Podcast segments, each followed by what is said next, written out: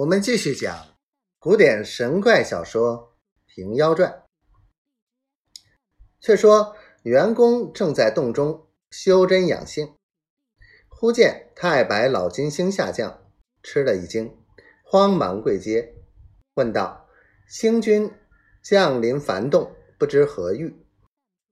李星君双手扶起，便道：“我在上帝前保奏，把一件大大功绩与你干去。”元公道：“亮小神干的什么功绩？”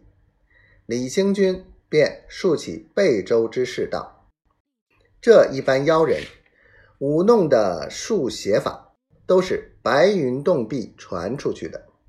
玉帝要问你个坚守不言，是老夫保奏下来，要你平妖恕罪。”员工慌得手足无措，道：“小神粗知剑术，曾。”无伏妖荡魔力量，恐误大事，实不敢认。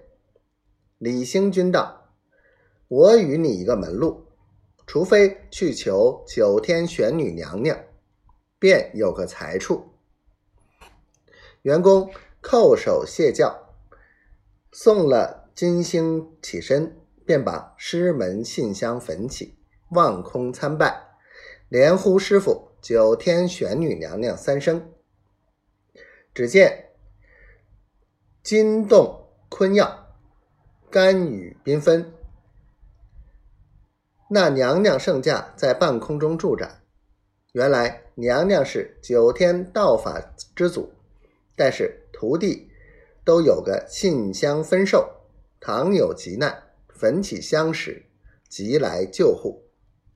当下。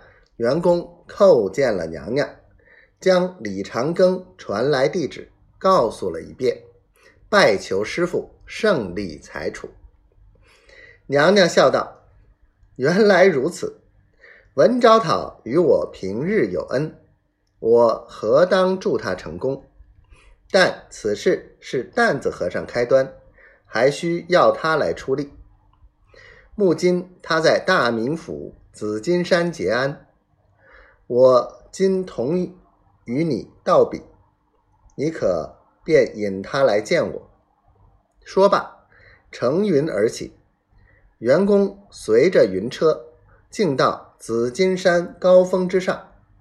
这紫金山是上古玉女修真之处，满山都是翠石，绝无蹉土。但是爱他秀丽，自离了甘泉寺。便在此山结安而住，正是山谷仙流迹，安幽十座林。一生天际赖，不惹世间尘。